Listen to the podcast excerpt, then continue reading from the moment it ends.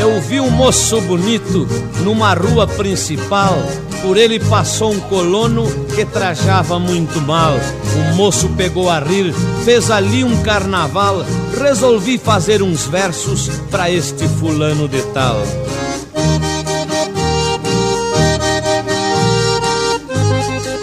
Não ri seu moço daquele colono, agricultor que ali vai passando, admirado com o movimento, desconfiado lá vai tropicando.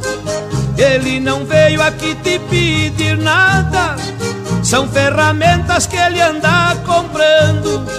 Ele é digno do nosso respeito de sol a sol vive trabalhando. Não toque flauta, não chame de grosso pra te alimentar. Na roça está lutando.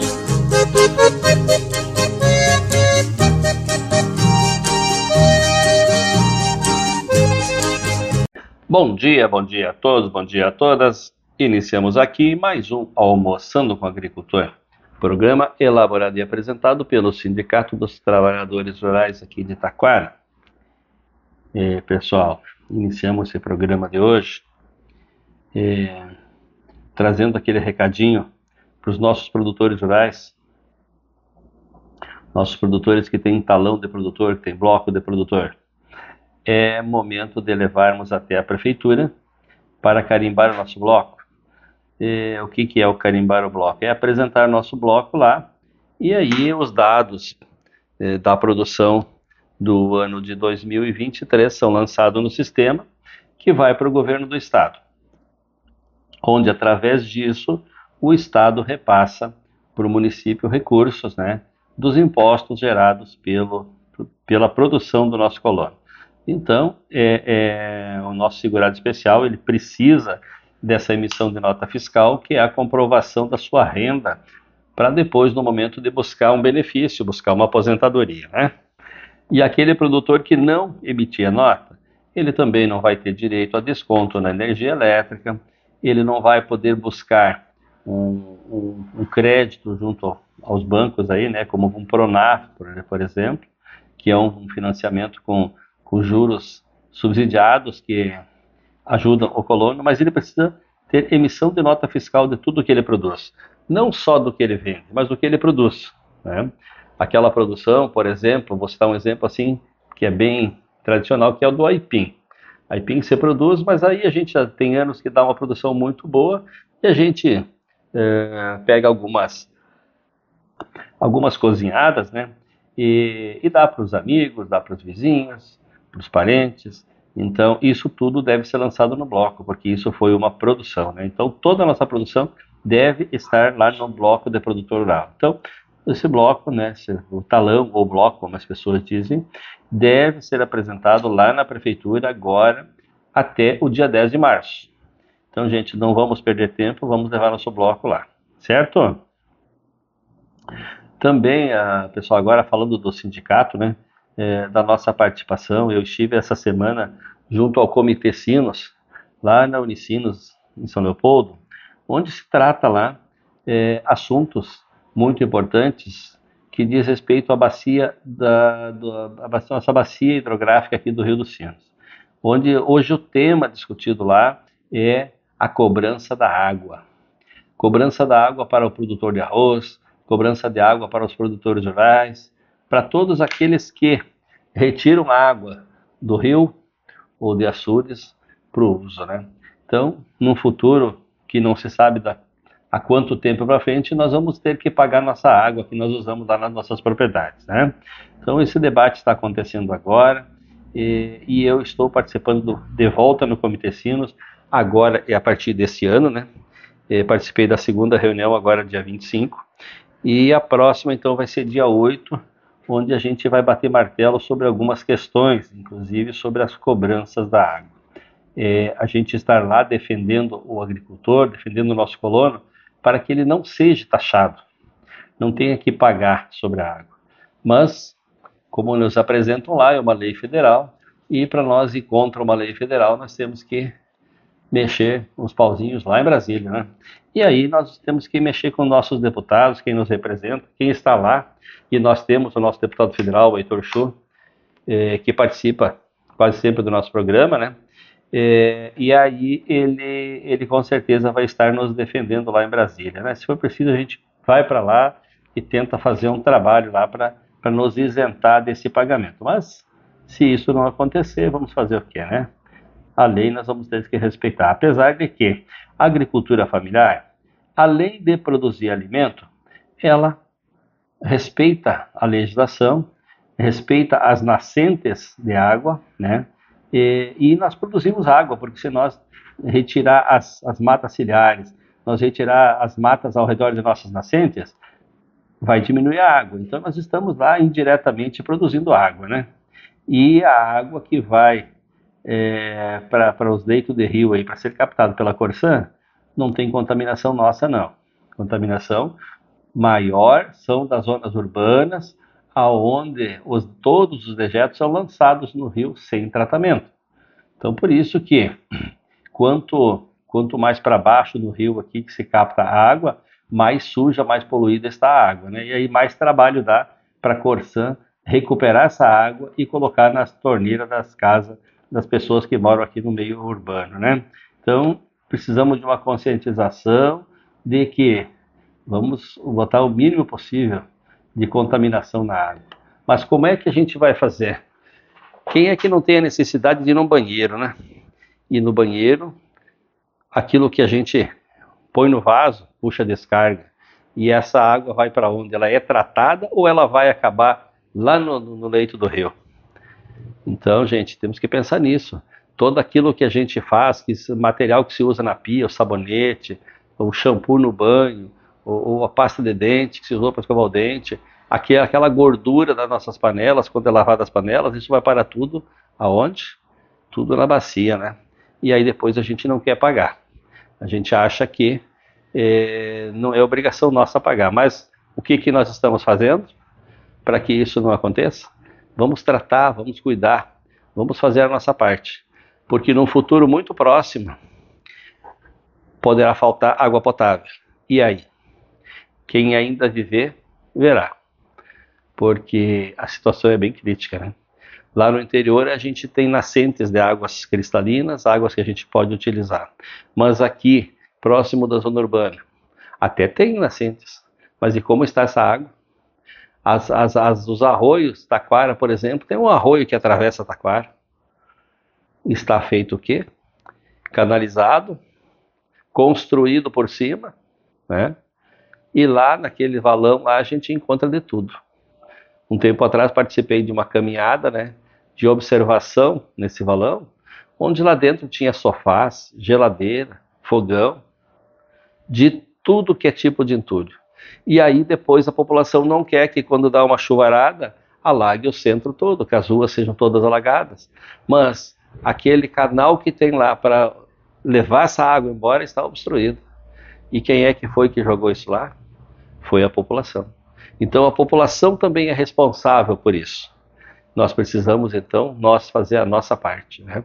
E também falando dessa questão de água, eu lembrei de uma outra situação. Há poucos dias atrás eu saía num deslocamento aqui é, e passei numa estrada saindo da cidade. Gente, é, é não dá para acreditar. O que que o pessoal pega e joga na estrada, na rua, na beira da estrada? Existem empresas que recolhem esses lixos, existe destino certo para esses lixos, mas lá se tinha sofá, colchão, fogão atirado lá. Gente, é o, é, é, é, o, é o bicho homem que está fazendo isso. E aí depois, quando isso tudo vai parar no leito do rio, é, nos valões aí, e aí vai estar tá entupindo e não vai ter acesso para essa água embora e vai estar tá represando e aí causando grandes prejuízos. E grandes prejuízos, às vezes, para os nossos irmãos que estão já com uma dificuldade de se manter dificuldade de descer lá a sua casinha ou seus móveis e acabam perdendo tudo por causa de uma enchente. Então, eu sei que isso é muito difícil da gente conscientizar as pessoas, mas as pessoas precisam se conscientizar. Porque o lixo, todos nós produzimos lixo. Vamos dar um destino certo. Não vamos fazer o que está acontecendo na, aqui nas proximidades da cidade, onde foi retirada uma lixeira e as pessoas começaram a jogar o lixo de qualquer jeito numa esquina, como se fosse o terreno lá próprio para isso. Não é assim que funciona, gente. Nós precisamos colocar nossos lixos em locais adequados para que seja recolhido e seja dado o destino certo. Mas enquanto isso não acontecer, cada vez mais a população vai, vai padecer. Certo, gente? É só um desabafo assim, de quem está vendo situações acontecendo que não deviam estar acontecendo. E depois as pessoas ficam reclamando, né? Mas vamos fazer o quê? Porque com todas essas chuvas intensas que têm acontecido aí, além desse lixo que está levando e entupindo canais e os rios aí, nós temos grandes problemas com a plantação. Muita chuva, terra muito molhada, atrasou o plantio. As sementes que foram lançadas no solo apodreceram ao invés de germinar. Então, vamos ter uma quebra considerável de produção. E isso tudo repercute no preço. O pessoal tem reclamado do valor da melancia, né? Melancia está muito cara esse ano. Está cara, realmente está cara.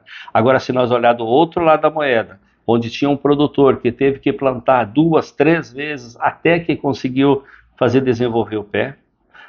O que ele perdeu de semente, o que ele perdeu de fertilizante de mão de obra, e agora a produção limitada tem que ter um preço mais justo, né?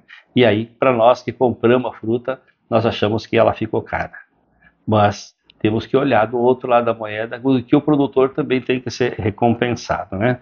E quando eu falo, falei da melancia, nós temos os pontos de venda de melancia, então, são tem alguns espalhados pela cidade, mas principalmente ali na feira da Rua Coberta, dois pontos de venda ali, então, o pessoal pode passar lá, que os nossos colonos estão lá, os produtores de melancia comercializando melancia, e também a dona Flávia lá fazendo um suquinho de melancia, né, dona Flávia?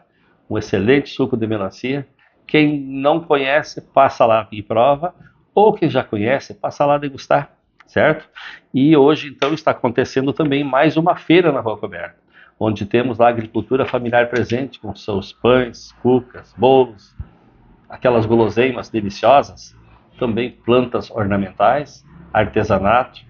Esse povo todo está lá, então, hoje. Venham, dá tempo ainda, gente, venham até a Rua Coberta, até às 5 da tarde e passe lá e adquira seus produtos. Né?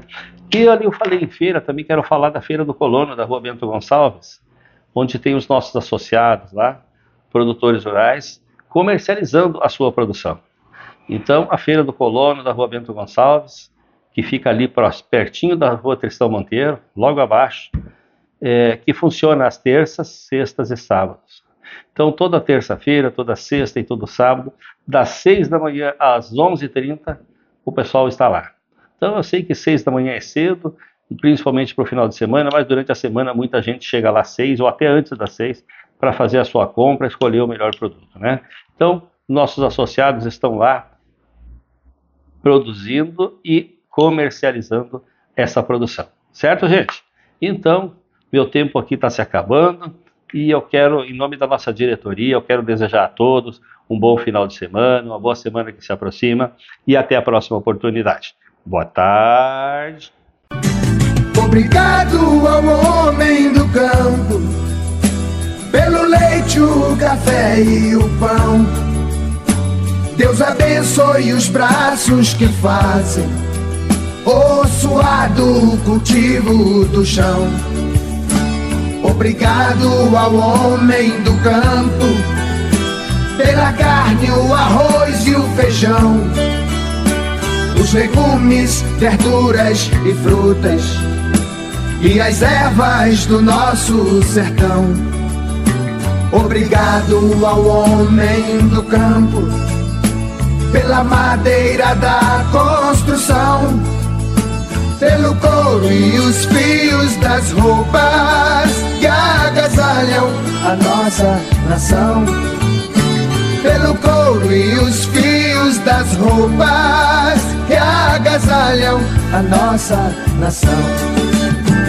Obrigado ao homem do campo boiadeiro e o lavrador, o patrão que dirige a fazenda, o irmão que dirige o trator. Obrigado ao homem do campo, o estudante, o professor, a quem fecunda o solo cansado, recuperando antigo valor. Obrigado ao homem do campo, do oeste, do norte e do sul. Sertanejo da pele queimada, do sol que brilha no céu azul. Sertanejo da pele queimada, do sol que brilha no céu azul. E obrigado ao homem do campo deu a vida pelo Brasil. Seus atletas, heróis e soldados, que a Santa Terra já cobriu. Obrigado ao homem do campo, que da guarda o zelo a raiz da cultura, da fé, dos costumes e valores do nosso país. Obrigado ao homem do campo pela semeadura do chão e pela conservação do folclore, empunhando a viola na mão. E pela conservação do folclore, empunhando a viola na mão.